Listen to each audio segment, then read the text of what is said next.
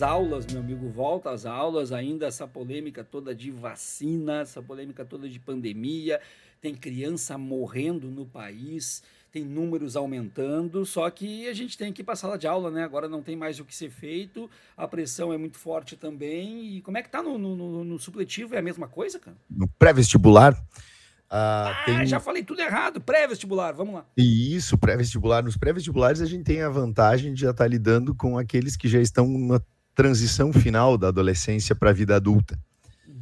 Então, ou pelo menos já batendo na porta.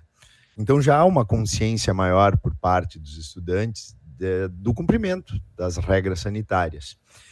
E desde, desde abril do ano passado, a gente voltou com as aulas presenciais e mantemos toda a relação também das aulas remotas para quem não deseja voltar às aulas presenciais. Mas é que também existe uma satisfação para nós, professores, assim, o estar em sala de aula é um elemento fundamental estar em sala de aula é uma revitalização permanente, né? Até nos disse o Juremir na, na noite em que conversamos com ele, né? Uhum, é, não, com certeza. E eu tô assim achando, eu tenho a convicção de que a, a, é fundamental para falar disso que a gente possa trazer né, pessoas que têm know-how, que têm toda a experiência, a carreira e a formação. E estou falando isso porque o nosso ouvinte já viu nesse momento o card do episódio, já sabe quem vai ser.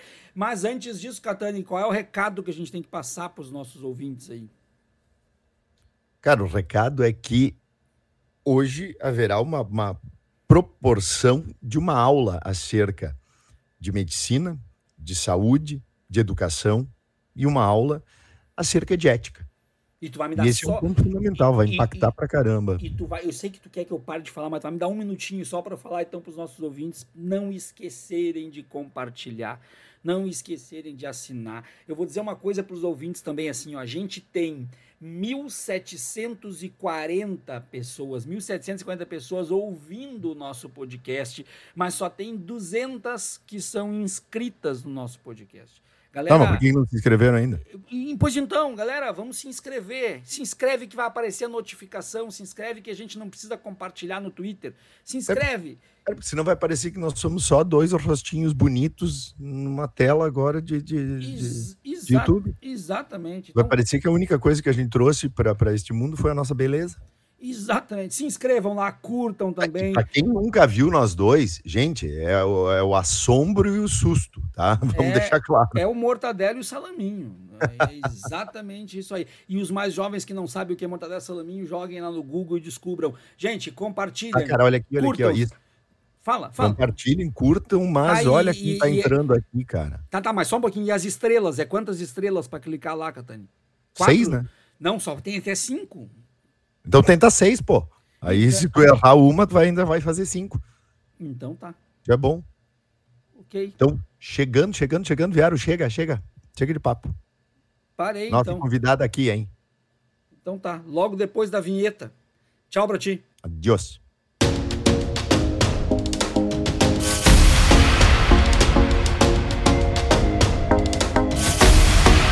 Batecast o seu canal de cultura e sociedade. Apresentação: Adriano Viaro e Fábio Catani.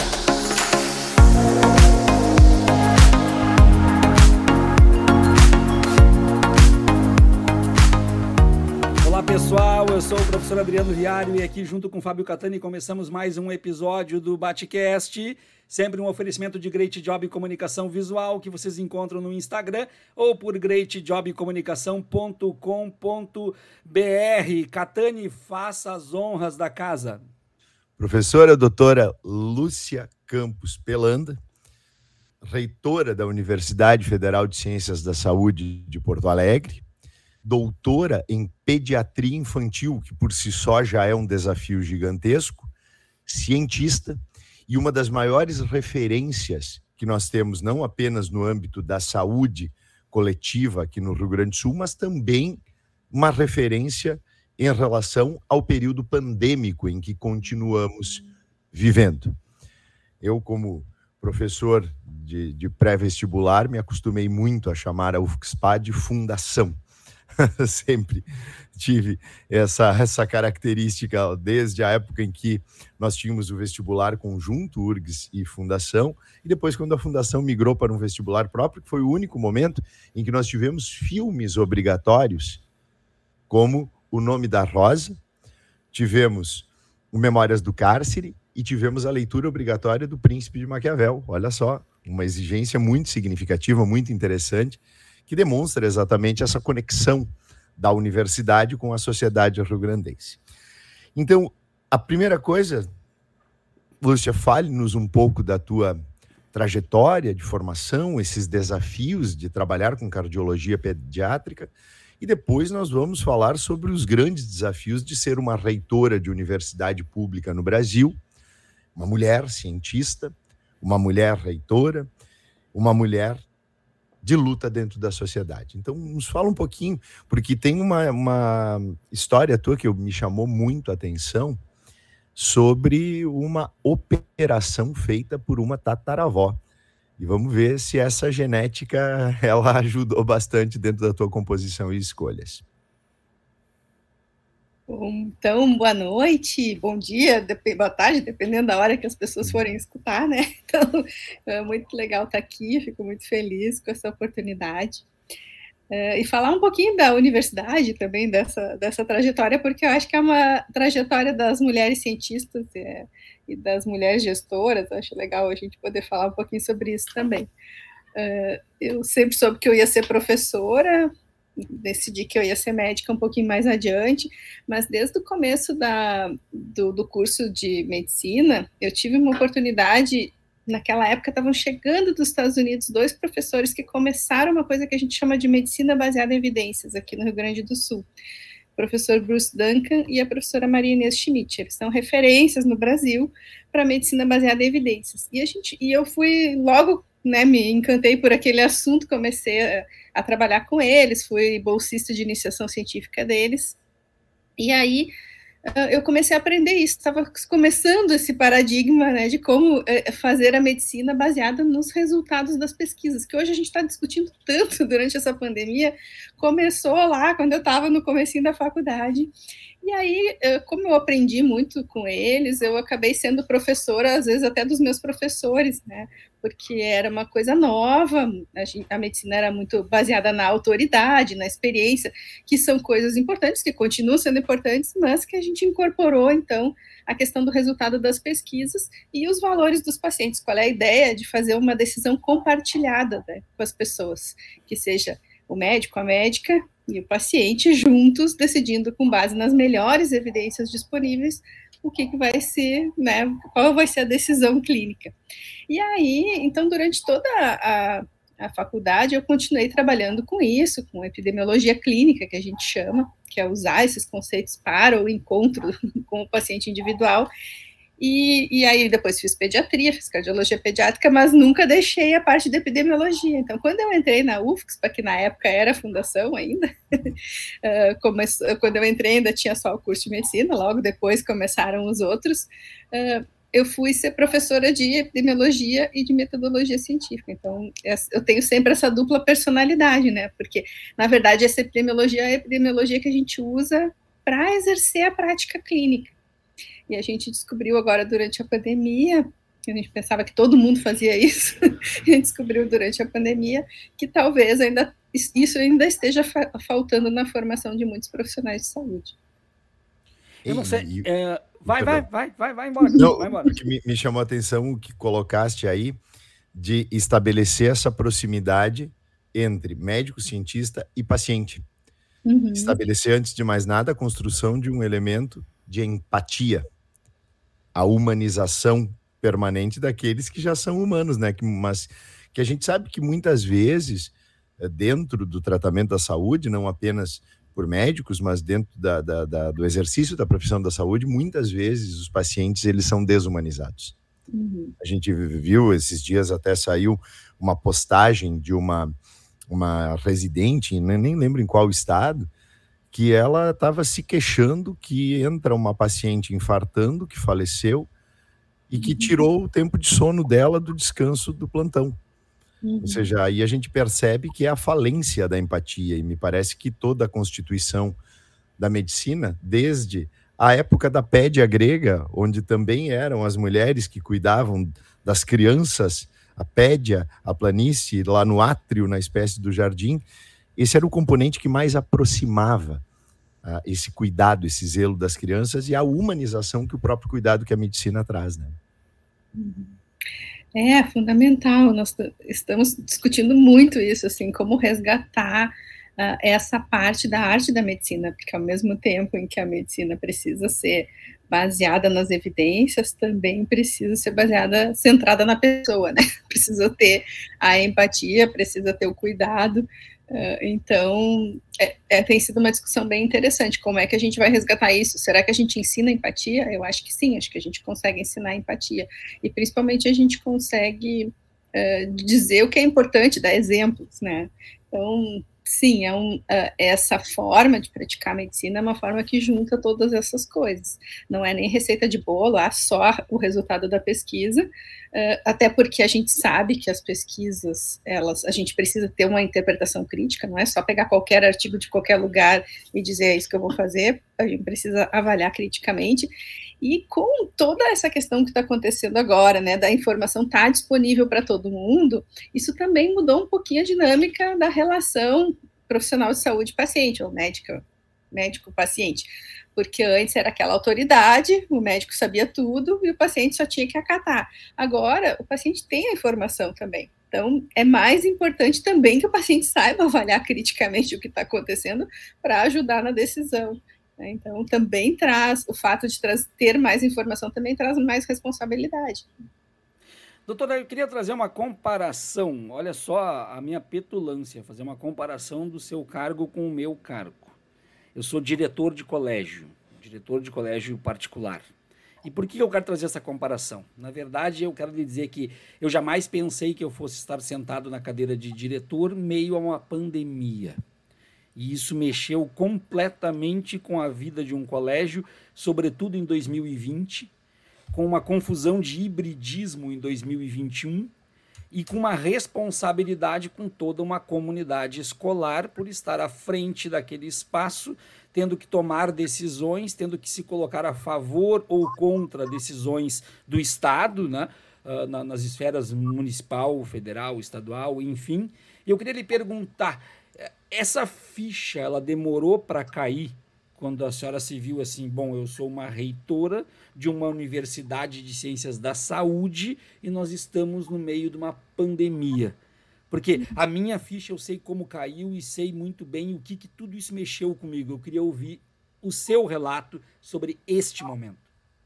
Uhum. Bom, primeiro, por favor, né, não me chama de senhora, que a gente está aqui na conversa bem informal. Ok. Uh, eu acho assim, na nossa formação, na formação da, da saúde, a gente já está preparado para emergências, né? Está preparado para a pior tragédia que possa acontecer, principalmente na epidemiologia, a gente sempre, sempre trabalha com cenários possíveis. Então, quando começou lá no finzinho de dezembro de 2019, aquela coisa dos casos lá na China, a gente já começou a ficar atento. Bom, será que vai chegar, né?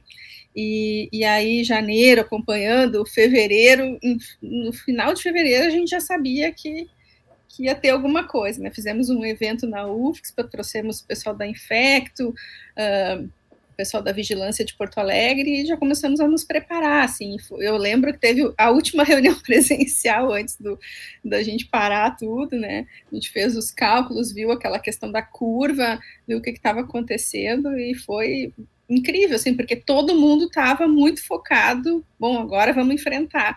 E eu lembro de um professor que disse: vamos começar a produzir álcool gel, né? Vamos transformar o, o laboratório de, do, do, curso de farmácia em fábrica de álcool gel.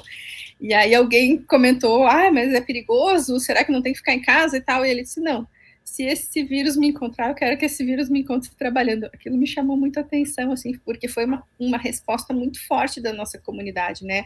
Por ser a única universidade especializada em saúde, as pessoas realmente se dedicaram, assim, entraram naquela, na, naquela fase inicial ali, foi super bonito. Começou logo uma pesquisa a, o comitê científico se formou no estado, e aí o professor Pedro Halal o professor César Vitor começaram uma pesquisa lá na UFPEL, convidaram a gente para participar aqui em Porto Alegre, foram 11 cidades né, do Rio Grande do Sul.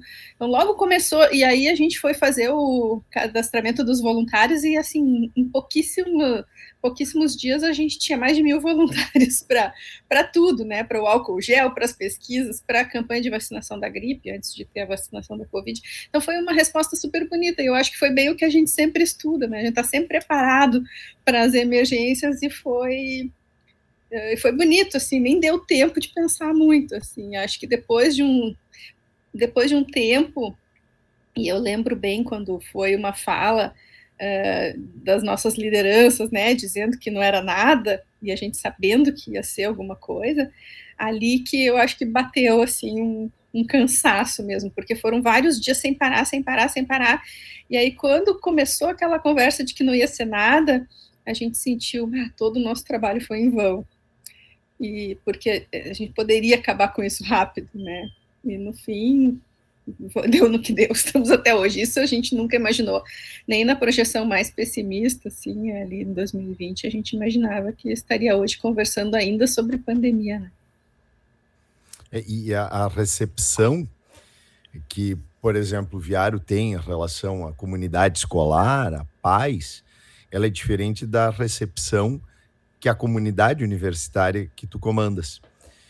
E aí entra um elemento que se tornou tão perigoso e tão nocivo quanto a propagação do vírus, que foi a propagação do negacionismo e das falsas notícias. E aí o quanto isso prejudicou tanto do fora para dentro, quanto por vezes do dentro para fora da comunidade médica. É, eu acho que esse é um, um problema tão grave, assim, já antes da, da pandemia, o movimento antivacinal, por exemplo, já era um dos dez maiores problemas de saúde pública no mundo, né, pela OMS. Uh, no Brasil, a gente achava que isso não ia ter tanta importância, tanto que logo no começo não teve mesmo, teve muito mais procura pela vacina do que uh, o movimento ter essa, essa influência, né? Mas teve muita fake news sobre não é nada, ou sobre medicamentos ineficazes, tudo isso. E agora, nesse ano, realmente a gente está vendo, principalmente por causa das crianças, o movimento antivax fazendo seu estrago, né, causando muita dúvida, muito medo nos pais, uh, e isso isso está influenciando sim os resultados, né? Uh, eu acho que do ponto de vista externo, assim, a gente se preocupa muito porque muita energia que a gente gasta é para desfazer. Uh, o que as notícias falsas, né? Então a gente gasta muito mais tempo desfazendo do que do que uma pessoa leva para criar uma notícia falsa. Né? É uma energia muito forte, assim. Uh, e também eu acho que internamente veio uma, uma preocupação muito grande com a formação do profissional de saúde, uma decepção muito grande com alguns profissionais que a gente vê, assim, que, uh, que, que colaboraram com essa coisa de espalhar notícias falsas, então uma preocupação assim enorme com o futuro. E a gente tem muita confiança na formação dos nossos alunos, né? Mas, mas é uma questão bem importante para discutir. E, claro, né, em relação à comparação da escola com a universidade, os adultos têm um, uma capacidade, né? Na universidade só temos adultos, têm uma capacidade diferente de aprender uh, no ensino remoto e tal, mas chegou um momento em que não dava mais também, ninguém aguentava, nem sendo adulto, nem criança, nem ninguém, porque até porque os cursos da saúde são muito práticos, né? Então a gente nunca pararam os estágios de último ano, nunca pararam uh, essa, uh, essas atividades assim essenciais, né? As atividades de pesquisa sobre COVID e tal, mas teve uma hora assim que os alunos que entraram, por exemplo, em 2020, que não tinham ainda atividade prática, eles não conheceram a universidade. Né? Então é muito frustrante, assim, muito difícil. É. Sabe, Lúcia, que eu recebo também por, por trabalhar com pré-vestibular já há 25 anos. Eu recebo dos ex-alunos dos cursos em que eu trabalho, mótulo, total, eu recebo exatamente esse tipo de relato e de muita frustração. Uhum. De gente assim que ficou três, quatro, cinco anos lutando para entrar numa universidade, ainda mais uma universidade federal e tão almejada quanto é a de Ciências da Saúde de Porto Alegre, e de repente atravessa quase um ano e meio uhum. sem se sentir estudante de medicina, né? Uhum. É, de todos os cursos, assim, realmente é muito frustrante, a gente entende, mas uh, é, eu, o que eu acho que é difícil é que as, as pessoas entenderem que isso é muito fruto uh, de uma pandemia, que está é, tá totalmente fora do nosso controle, né? E de uma gestão muito que poderia ser muito diferente. Né? A gente não precisava ter passado por tudo isso se não fosse essa perpetuação da pandemia por essas atitudes, né?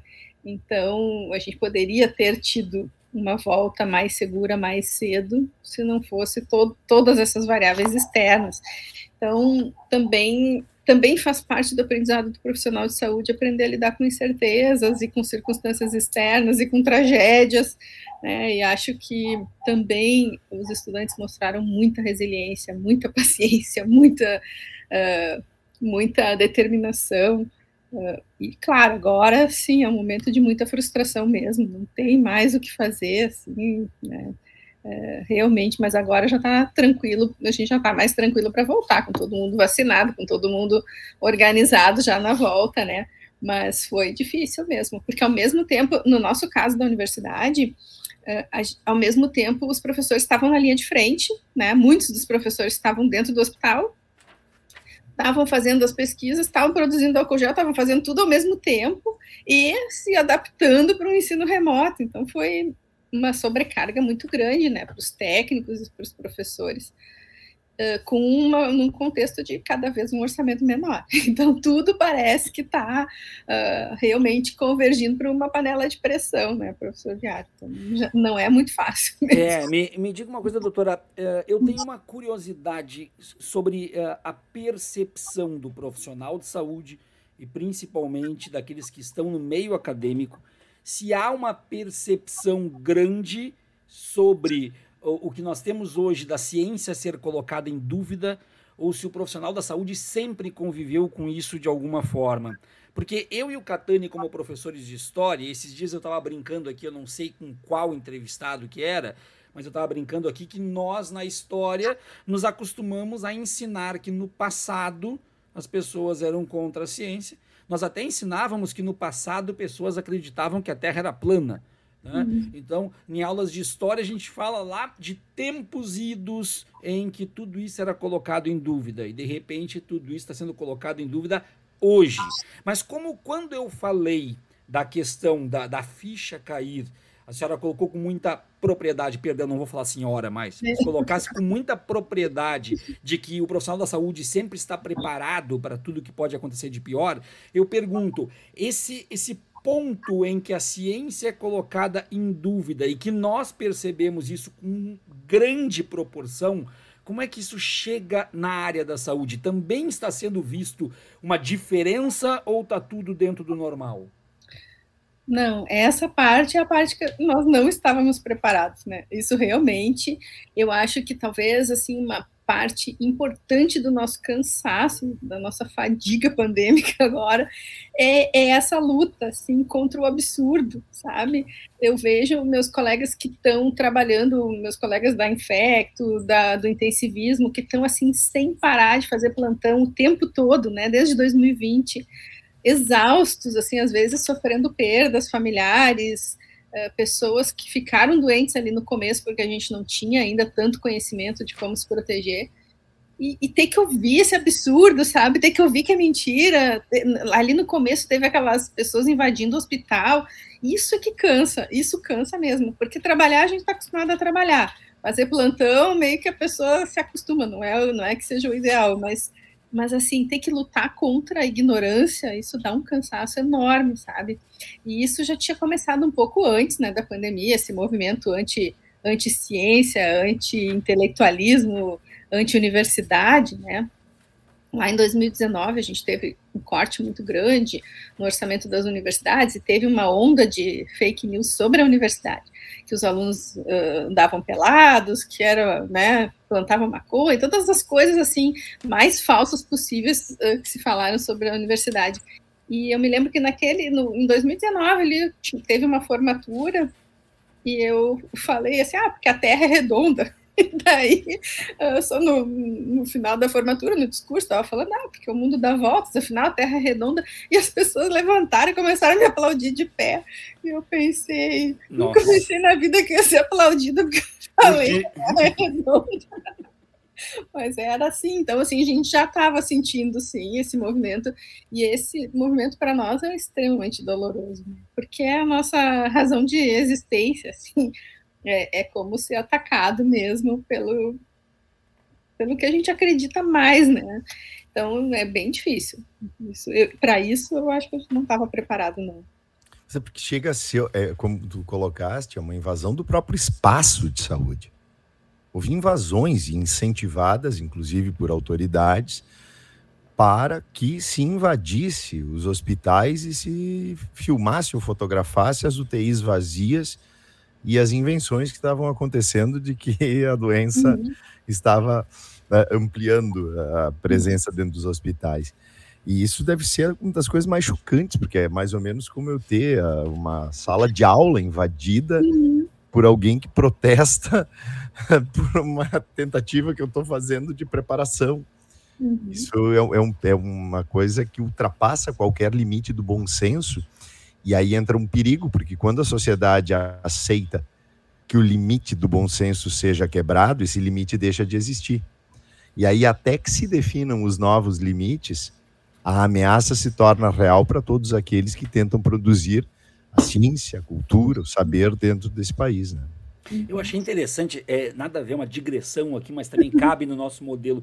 Eu achei interessante, esses dias eu estava vendo um, uma entrevista com terraplanistas. O Catani sabe que eu gosto de ver essas loucuras. Assim, o Viário, né? ele tem uns gostos ecléticos. É, exatamente. Aí eu estava vendo uma, uma, palestra com terraplanistas e eles, ele, eu achei engraçado, doutora. Eles disseram que eles iam começar uma turnê para levar o conhecimento da Terra plana por todo o globo.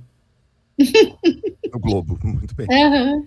Por todo o globo. Então é, é isso que a gente está vivendo nesse momento, na escola, no meio da saúde. Mas aí eu queria então agora já emendar e fazer uma pergunta para a senhora especificamente sobre a parte da saúde e entrar no nosso grande problema no momento, que é justamente a vacina justamente o que mais se está, está se discutindo, e com a sua formação também na área da, da pediatria.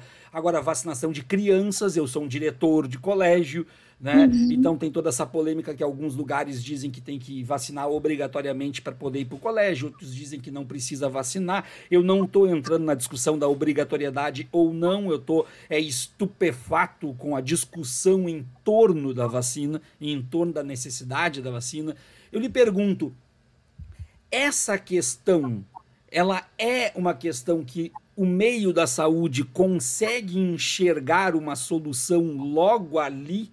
Ou isso é algo que parece que vai nos trazer ainda muitos problemas? Eu sei que tanto historiadores quanto cientistas não são futurólogos. Né? Sei muito bem disso. Ainda mais é, quando pergunto para um historiador o que, que, ele acha que vai acontecer no futuro, a gente ri, né? porque a gente estuda o uhum. passado. Mas eu queria lhe ouvir essa polêmica toda de vacina. Como é que isso chega até a reitoria, até a universidade, como um problema real?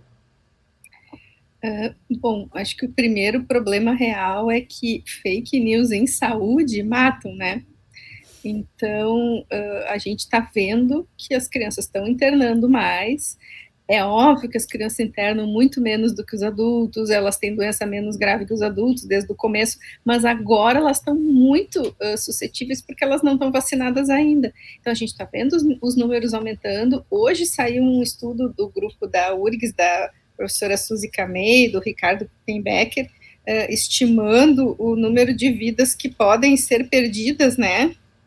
Ó, uh, que se a gente acelerar a vacinação, a gente pode evitar 430 mortes de crianças, né, de 5 a 11 anos, uh, porque a gente já teve mais de mil mortes por, de crianças pequenas, né, no Brasil, e, porque ainda não tinha vacina, mas isso numa época em que elas ainda estavam em casa, estavam mais protegidas. Agora, na escola, sem vacina, com todas as outras pessoas vacinadas, o risco vai aumentando. E com esse movimento, assim, bastante preocupante de, de incutir medo nos pais, né? Porque a gente sempre teve uma, uma cultura vacinal super forte, nunca ninguém duvidou da noção de ir levar o filho para se vacinar. Inclusive, a carteirinha de vacinação para entrar na escola é obrigatória, né? Também sem entrar na questão se é, deve ser obrigatório ou não, mas o que eu queria dizer assim é que a vacina não é experimental, a vacina já foi testada. A gente chama de experimental quando a gente está ainda na fase antes da aprovação, e a gente chama de experimental porque é o tipo de desenho de estudo a gente chama de experimental. Nós temos que mudar essa palavra logo, porque dá uma impressão que é feito no laboratório, botar as crianças no laboratório, não tem nada disso, né? É um estudo de vida real em que as crianças tomam vacina ou placebo, ou os adultos, né? Uh, e isso já foi, já passou, já aconteceu. Uh, é, uma, é uma tecnologia que ah, a vacina foi desenvolvida muito rápido. Não foi muito rápido, está há 10 anos sendo estudada essa tecnologia, né? E foi acelerada porque teve uma pandemia, né? Não queria que as pessoas morressem mais. Então, teve uma colaboração muito grande de toda a ciência do mundo inteiro, todo mundo trabalhando ao mesmo tempo para conseguir chegar uh, no número de, de pessoas que precisavam ser incluídas nos estudos. Então, teve pessoas incluídas aqui em Porto Alegre, uh, no interior do Rio Grande do Sul, teve gente do mundo inteiro sendo incluída no estudo. Então, é por isso que ele saiu tão rápido, mas não porque foi pulada nenhuma etapa científica. Os estudos foram super rigorosos e os resultados são realmente impressionantes em termos de efetividade da vacina. Agora, também acho que falhou um pouquinho a comunicação de que a vacina ia resolver tudo, né? Porque acho que tinha uma ansiedade de. Sempre tem uma ansiedade de simplificar as coisas, né? Ah, a vacina vai acabar com a pandemia. E a gente dizendo, não, a vacina sozinha não acaba com a pandemia. É vacina mais comportamento, né? Máscara, distanciamento, ventilação. E então, e aí quando começou a vacinação, as pessoas começaram a liberar, tanto que houve um, um, uma série de surtos assim naqueles grupos que já tinham sido vacinados, porque as pessoas liberaram total, né?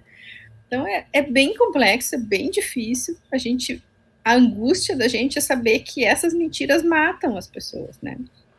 Então é, é, acho que a gente vai ter que começar a estudar que nem eles estudam. Eles estudaram técnicas, né, para assustar.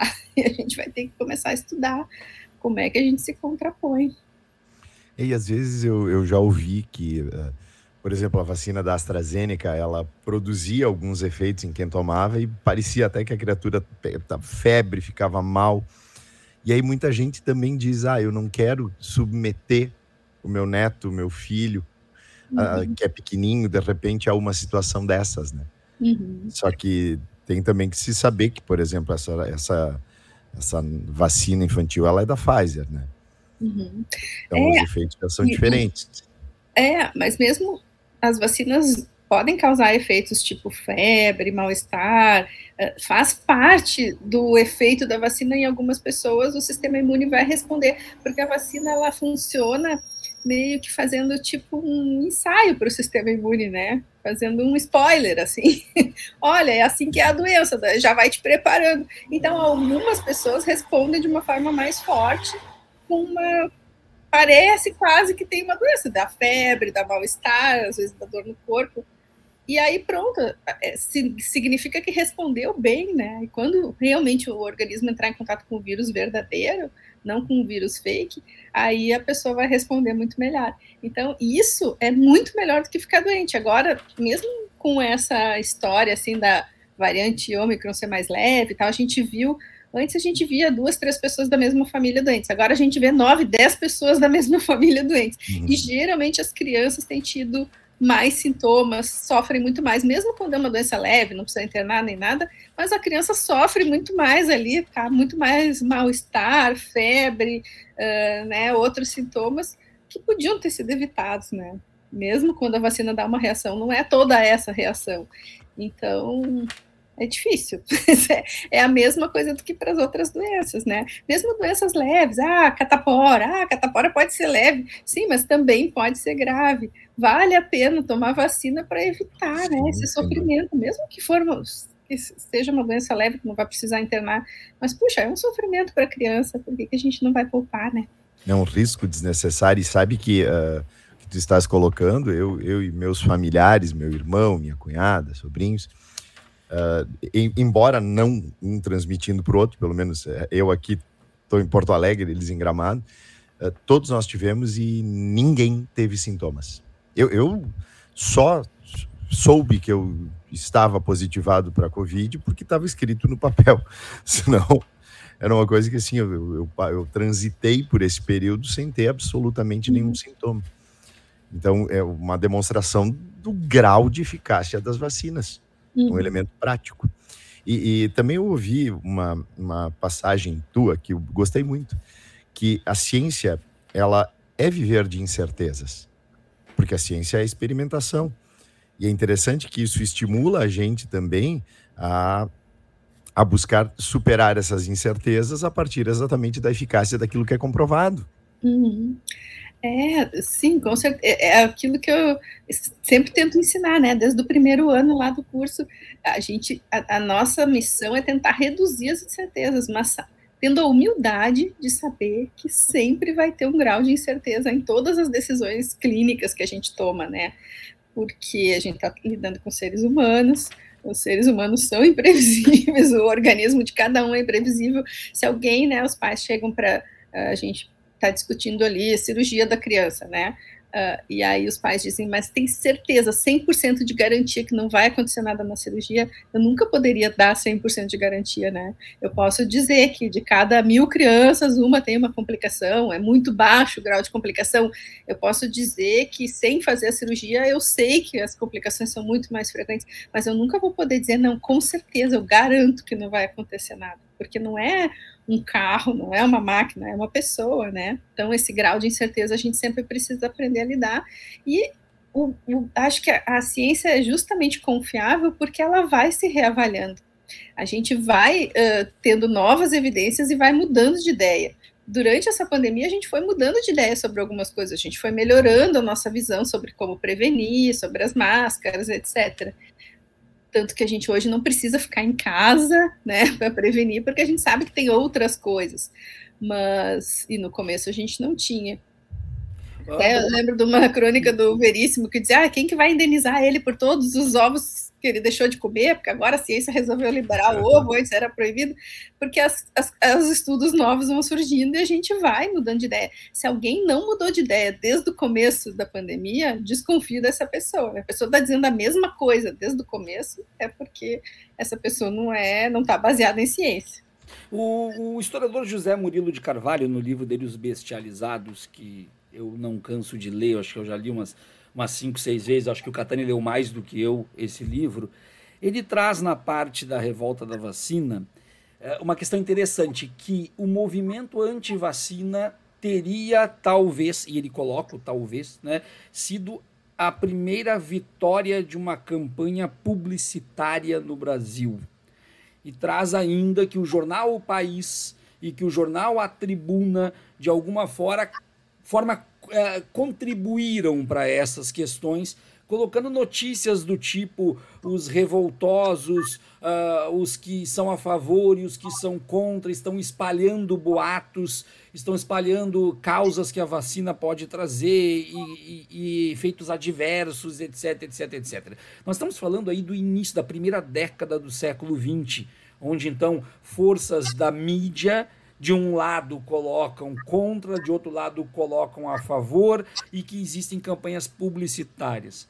Será que é possível a gente vir para o século XXI e falar um pouco da seguinte situação: nós não temos mais apenas os veículos de imprensa consagrados e tradicionais nós temos uma mídia alternativa organizada e nós temos um turbilhão de mídias alternativas desorganizadas, pregando, inclusive, para não esquecer um pequeno fato acontecido agora recentemente, a liberdade de expressão para falar o que bem entende quando bem entende. E muitas vezes essa pessoa que está falando o que acha que entende tem um milhão de seguidores, dois milhões de seguidores que compartilham essa informação para mais um monte de gente.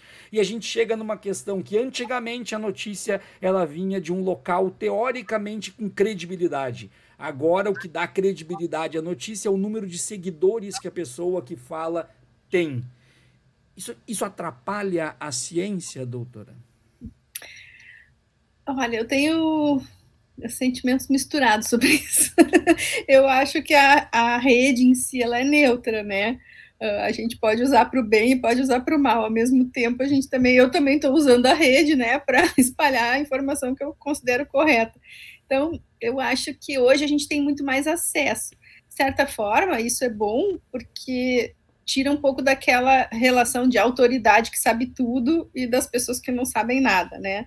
Então, hoje todo mundo pode ter acesso à informação e pode saber as coisas, mas isso traz uma responsabilidade muito maior. Essa pessoa que tem 2 milhões de seguidores, ela tem uma responsabilidade enorme com o que ela compartilha.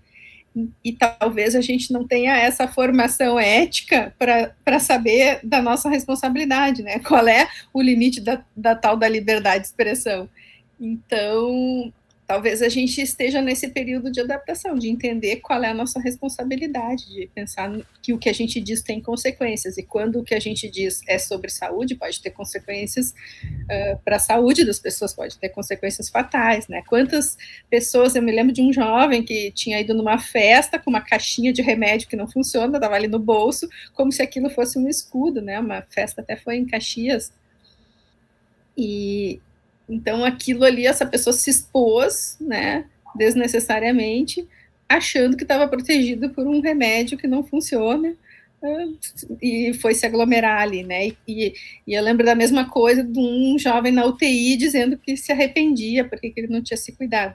Então, nesse momento, assim, eu acho que a gente tem que pensar em como é que a gente pode melhorar, né? Como é que a gente pode colocar a informação certa, como é que a gente pode valorizar mais as pessoas e talvez aprender essas técnicas. Por exemplo, eu vejo muita gente compartilhando a informação errada para dizer que é errada, mas só que daí está dando engajamento para a pessoa. Eu acho que essas coisas a gente tem que aprender, né? Não, não compartilhar o que é errado.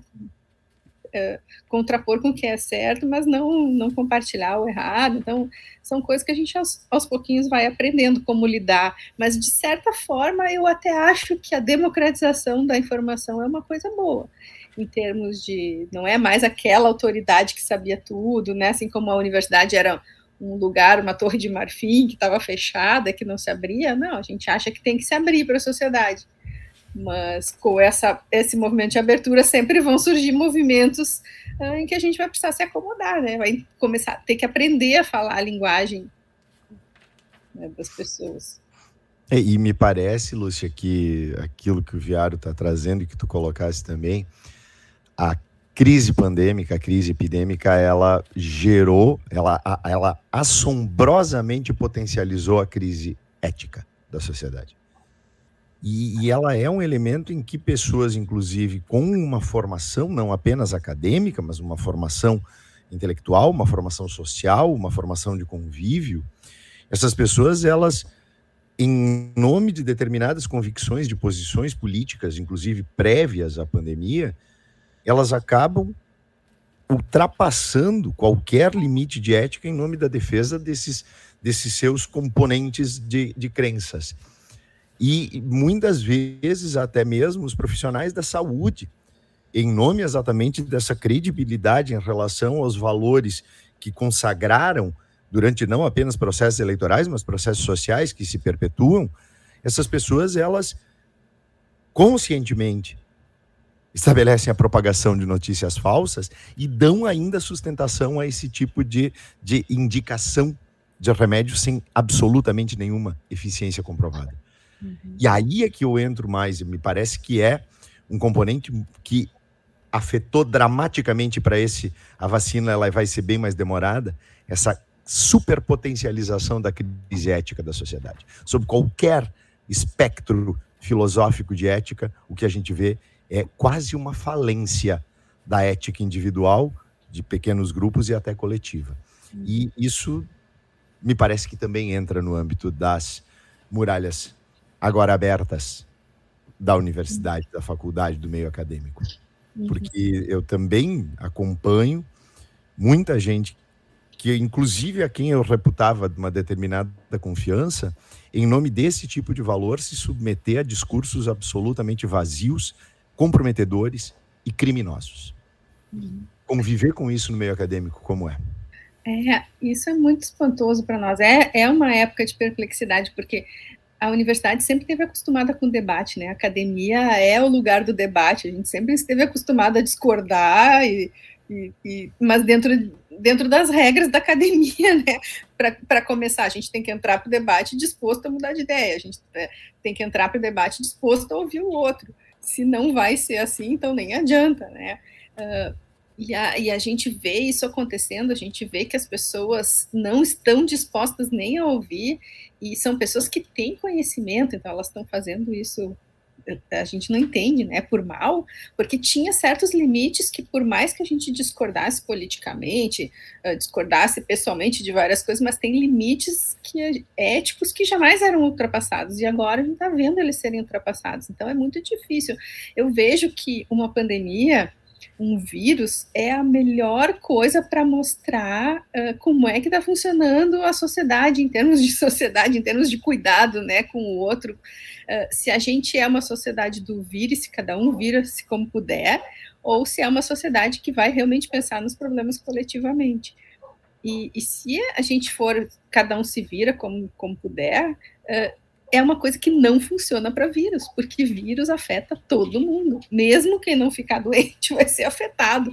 É, é tu nunca vai estar tá protegido, né? Uh, eu me lembro quando teve lá em 2020 lá uma empresa de investimentos disse não a doença já passou na classe média não existe isso né uma loucura uh, então só esqueceram de combinar com o vírus porque todo mundo está afetado numa pandemia é, inclusive pelas consequências que vão vir nos próximos anos, econômicas, das consequências de longo prazo, de todas as doenças que deixaram de ser atendidas durante esse tempo. É, então, ou a gente aprende a pensar coletivamente, ou a gente aprende a pensar é, que a nossa saúde está interligada entre nós, porque não existe saúde individual, toda saúde é coletiva. Né? Ou a gente aprende isso de uma vez, e inclusive ligado com a saúde do planeta, ou talvez a gente não sobreviva como espécie, eu não sei. eu não sei qual é a nossa. A gente está meio que acho que numa, num momento de decisão, assim, como humanidade, né? Eu não sei se a gente consegue reverter tudo isso que está acontecendo, mas o único jeito que eu vejo da gente reverter é pensar coletivamente. Se a gente não evoluir para isso, eu não sei, né? Não sei. O que me choca é, é talvez seja um vício de historiador sempre olhar para o passado e tentar buscar pontos de comparação. O que me choca é que quando se fala em revolta da vacina, a gente fala numa revolta que foi politizada, extremamente politizada. E a gente fala de uma, de uma trajetória da revolta, de uma linha do tempo, que ela vai mostrar, primeiro, a identificação do problema, a implantação de metas, a implantação de regras e políticas, a ação para controlar a politização no meio e revoltosos sendo manipulados por um lado e por outro e a mídia surfando em cima disso tudo. Qual é o meu problema, doutora? É que eu não consigo conceber que um século depois eu enxergue exatamente a mesma coisa. Todos os elementos pol políticos, policiais, também a questão do pobre sofrendo mais com a aplicação das regras e das medidas. Também nós temos uma, um, um depoimento no jornal O País, ou na tribuna, um desses, em que um político fala diante do corpo de um negro da favela que morreu porque não se vacinou, dizendo pelo menos aí há um negro que morreu de forma digna. E isso saiu no jornal lá em 1904, 1905, 6, não lembro agora o ano exato. E aí eu tô em 2022 e o que, que eu tô vendo? Uma, uma revolta da vacina, sobretudo no meio virtual, politizada e com o seu, as suas camadas sociais e étnico-raciais aí eu sou obrigado a perguntar para a reitora da Universidade de Ciências da Saúde de Porto Alegre. A gente está parado no mesmo tempo? Nós somos homens de Neandertal que evoluímos na ciência, mas não evoluímos no comportamento? O que, que a senhora pensa disso? Lúcia, e antes, só um, mais um adendo. A revolta vacina se estabeleceu num contexto em que as campanhas higienistas e as campanhas eugenistas de fato produziam esterilizações massivas em determinadas eh, camadas sociais, em diversos uhum. lugares. Então, quando se espalha fake news de que se tratava de uma campanha de esterilização em massa, isso não era um universo tão distante daquilo que acontecia efetivamente. Uhum. Não era o caso, evidentemente, daqui do Brasil. Mas uhum. hoje em dia se atribui isso a uma conspiração comunista internacional. Uhum. Ou seja, o delírio coletivo presente nessa circunstância de 120 anos depois, praticamente, como o Viário bem trouxe, ele é ainda mais chocante. Uhum. Porque é o delírio em cima de uma farsa, de um efetivamente um delírio coletivo. Uhum. É, quando a gente estuda a revolta da vacina, tem uma série de elementos ali da comunicação, né, do, da, da, da forma elitizada como a gente, né, como os cientistas se comunicavam, a dificuldade de se comunicar com as pessoas, e apesar da intenção ser maravilhosa, essa dificuldade mesmo e toda essa desconfiança que tinha razão de ser, né? Naquela época, uma série de estudos uh, que eram totalmente antiéticos e por isso foi depois criado um código de ética em pesquisa também. Uh, então existia razão para as pessoas uh, terem desconfiança e ao mesmo tempo também vejo outros elementos muito parecidos, bons, né, em termos de do que aconteceu há mais de 100 anos na pandemia, por exemplo, da influenza. Uh, também tinha essa ideia de que não tinha cura, também tinha, uh, aliás, também se falava da, da cloroquina na época, quinino, né? Uhum. Uh, mas tinha também uma, uma história das mulheres, assim, quem realmente trabalhou ali para acabar com a pandemia foram as enfermeiras, as mulheres que arregaçaram as mangas e falaram, não, nós vamos trabalhar com a prevenção, né? E elas têm muitas histórias interessantes sendo resgatadas agora, porque foram, foram histórias perdidas, porque não parece uma coisa importante, né? O que, o que as mulheres fizeram, mas foi extremamente importante. Uh, e eu vejo muito um paralelo com o que está acontecendo agora também, né? Que alguns os países que estão sendo uh, que, que, as mulheres são gestoras aparentemente estão tomando decisões com mais empatia, com mais uh, pensando mais né, na questão da vida. Nova é, Zelândia, por exemplo. É, então tem alguns exemplos, assim, alguns estudos até de prefeitura também aqui saíram alguns estudos interessantes, assim, claro que são estudos muito preliminares, mas eu vejo esses paralelos bons também. Então, por outro lado, eh, eu não sei, eu não, não é difícil, não sei, vocês dizem que não podem prever o futuro, muito menos eu, se vocês que estudaram tanto, é, eu não gosto de ser pessimista, assim, em relação ao futuro da humanidade, mas eu acho que certamente o futuro é determinado pelas nossas escolhas de agora, se a gente continuar escolhendo o egoísmo, daí eu vejo pouca chance, né, da gente sobreviver como nesse planeta, assim, agora, realmente, é, os ciclos vão se repetindo, mas acho que as consequências são diferentes agora. A gente está atingindo um número muito maior de pessoas, a gente tem mais conhecimento, a gente sabe como, né, como conversar, como se comunicar, a gente tem outros métodos de comunicação, e mesmo assim a gente está perdendo, apanhando muito feio nessa batalha. Mas de uma coisa que tu ainda deixaste para trás, a operação da tartaravó, que eu achei sensacional, porque envolve até um, um cateto, um javali, né? Uhum. Um porco selvagem, é. é, é. O alimento predileto de Obelix. Uhum. A minha avó tinha 11 irmãos, né? Eles moravam no interior de Tupanciretã. E eu tenho uma história muito assim diferente para minha geração, porque eu tinha tenho duas vós, tive duas vós que trabalhavam fora, que é muito raro para minha geração, né, de ter duas vós. Uma avó era enfermeira e a outra avó psicóloga, bacharela em direito. E, e essa minha avó, que era bacharela em direito, ela te, tinha 11 irmãos, eles moravam no interior, ela foi para a escola aos 18 anos, a primeira vez, né? Uh, mas o, um dos meus tios avós, o irmão dela, começou a escrever todas as histórias da família sobre os avós e uhum. tal, e esses dias eu encontrei os escritos, né? O meu pai encontrou lá. E aí tinha essa história da minha tataravó.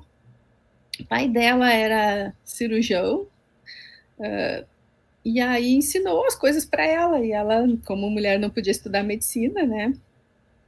Ela aprendeu a suturar, aprendeu a fazer as cirurgias, e daí uma menina foi atacada por um porco selvagem que rasgou a barriga dela. E aí essa minha tataravó colocou na mesa da cozinha, desinfetou ali com o que tinha, com conhecimento que tinha e fez a sutura e salvou a menina. A menina sobreviveu. Então, são aquelas histórias das mulheres que não estão contadas nos livros, né? E que eu achei ali nos escritos do meu tio avô. Eu achei muito legal, porque eu não sabia disso.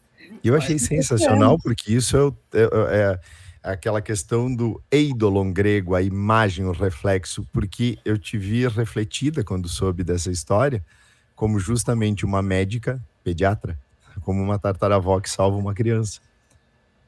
E isso é, é algo que parece parece que é, transcende um pouco a nossa explicação racional e parece que é uma coisa que vem e até uhum. porque dentro da. Eu tenho. Eu só. Quando eu falo da UFSPA, eu sempre lembro da fundação. Uhum. Mas dentro desse espaço também há uma herança muito grande de um, de um dos pioneiros da medicina no Rio Grande do Sul, o Florencio Gartua, que está diretamente conectado com esses espaços e que, segundo nós temos o, quando ele, ele faleceu, isso foi uma comoção, a cidade parou, porque ele se tornou uma espécie de herói herói de uma cidade que buscava exatamente a salvação através da ciência e da medicina. E agora se demoniza quem busca a ciência, a medicina e a justiça social. Uhum. Mais uma vez, doutor, eu sou aquele que faz o papel chato aqui. Eu digo assim: estamos com quase uma hora de conversa, que é o tempo de programa, e nós não percebemos. Eu fico imaginando o programa do Jô, quando ele fala que acabou a conversa, o pessoal diz, ah, parece que é isso que nós vamos ouvir também. E aí, para encaminhar para o final, eu tenho que trazer para a doutora uma pergunta extremamente importante, ou nem uma pergunta, uma provocação, ou aqui uma proposta de reflexão. Rio de Janeiro, 1919. O Rio amanhecia do final da Primeira Guerra Mundial mas, sobretudo, do final da gripe espanhola. O Rio de Janeiro havia perdido 15 mil pessoas. Isso em 1919 era algo estratosférico. O Rio de Janeiro tinha mortos pelo chão, pelas calçadas, pelos cantos, porque não havia estrutura hospitalar para ah, servir, prestar o serviço para toda a sociedade. Mas o Rio de Janeiro, em 1919, comemorou o carnaval. E segundo os entendidos, eu sou apenas um pesquisador do carnaval, uh, usando um termo populacho meia-boca, mas sou um apaixonado por carnaval. Segundo os entendidos, foi um dos carnavais mais comemorados da história do Rio de Janeiro, porque ele trazia a comemoração do fim da guerra, ele trazia a comemoração do fim da gripe ele desfilava com carros alegóricos meio a corpos e as sequelas dessa gripe, e ele ainda colocava em cima de suas alegorias caixões, caveiras, cadáveres e sambava em cima para desta forma dizer: chega, nós temos que comemorar. Carnaval, pandemia, vacina, doutora Lúcia Campos Pelanda.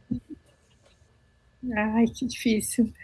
Eu acho que a gente vai poder comemorar muito e realmente vai ser um alívio muito grande quando isso tudo acabar, mas acho que ainda não é agora, infelizmente. Uh, a vacina é extremamente importante, a vacina reduz o risco em 95%, mas se a gente tiver muitos casos, a gente deixar o vírus correr solto, e tem que ser o mundo inteiro, né? Não adianta, por exemplo, hoje a gente tem 62% da população mundial com pelo menos uma dose, mas 10% só nos países pobres. Então, enquanto não tiver o mundo inteiro vacinado, alguma variante nova pode surgir em algum lugar e começar tudo de novo. É o dia da marmota, né? E, e o carnaval de rua, de bloco, talvez seja mais tranquilo, mas em lugar fechado, aglomeração, eu acho que vai ser muito difícil. Então, eu não vejo ainda motivo para a gente comemorar. Claro, a gente pode comemorar nossa resiliência, a gente pode comemorar nossa, nosso esforço, sempre, né? Mas assim, carnaval, eu ainda tenho, ainda tenho muita dúvida, assim, eu acho que a gente pode talvez fazer. Uh, uma festa com cuidados, assim, mas aglomeração, uh, e principalmente nesse momento é muito importante manter a máscara, né, se a gente estiver junto com muita gente. Então eu acho que ainda não, ainda não vai ser esse carnaval, talvez, quem sabe, o, ano, o do ano que vem, ou a gente possa fazer um carnaval fora de época, mas agora uh, o risco de a gente aumentar a contaminação ainda é um risco grande. Não adianta essa variante atingir, digamos que atinja 10 vezes menos pessoas, né? Tenha 10 vezes menos gravidade. Se tiver 10 vezes mais gente doente, a gente vai ter o mesmo número de pessoas atingidas. Então, uh, a gente precisa cuidar. O número de casos é enorme a mortalidade é muito mais baixa do que nos outros picos, graças à vacina. Mas se a gente deixar correr solto, a vacina não segura. Então, e ainda mais porque a vacina está desacelerando né, a velocidade. As pessoas não estão voltando para a segunda dose, não estão indo para a terceira dose. Então, isso é muito perigoso. A gente está num, num período de cuidado, assim eu gostaria de ter uma, uma mensagem mais otimista. Eu gostaria muito que saísse o carnaval, mas eu, eu tenho medo nesse momento, assim. Não acho que ainda não está conquistada a vitória. Eu estou dizendo seguidamente que estou usando a história do futebol. É como se a gente estivesse ganhando de 1 a 0 uh, no primeiro tempo e resolvesse largar o jogo. Ah, estamos ganhando, não precisa mais jogar. E aí se atira, e aí a gente sempre perde. A gente está apoiando sistematicamente desse vírus porque ele volta, né? Então a gente precisa jogar até o fim, sabe? Precisa cuidar até o fim, precisa manter a defesa até o fim. Uh, eh, para não, não ficar levando goleada desse vírus, que é o que está acontecendo. E uma coisa, Lúcia, que me assustou foi justamente a confirmação do Intermédio Sul esse ano. Ali para abril, maio, não lembro puxa vida, uhum. comunidade médica, não, não, não. É, vamos ver o que, que vai acontecer até maio, mas assim, os jogos em si não é o problema, o problema é a aglomeração. Sabemos. Catane, faça o final. Então, Lúcia, uma belíssima aula que tivemos contigo, um papo extraordinário, extrovertido, um papo didático que serviu muito e com certeza ele tem um serviço social que não apenas para nós trouxe essa prazerosidade, mas que vai também ter um reflexo entre aqueles que nos ouvirem e espero que eles tenham também o juízo necessário para que a gente, como comunidade, dentro de um elemento cada vez mais empático, a gente possa superar esse terrível momento que jamais imaginamos que pudéssemos passar. Né? Então, muito obrigado, Lúcia. Muito obrigado de coração. É, foi uma honra, obrigada. Uma... Estar aqui na galeria de convidados do Batcast, achei muito legal. Obrigada pelo convite. Nós falamos com a doutora Lúcia Campos Pelanda. Eu sou o professor Adriano Viado e junto com Fábio Catani, esse foi mais um episódio do Batcast. Tchau, tchau.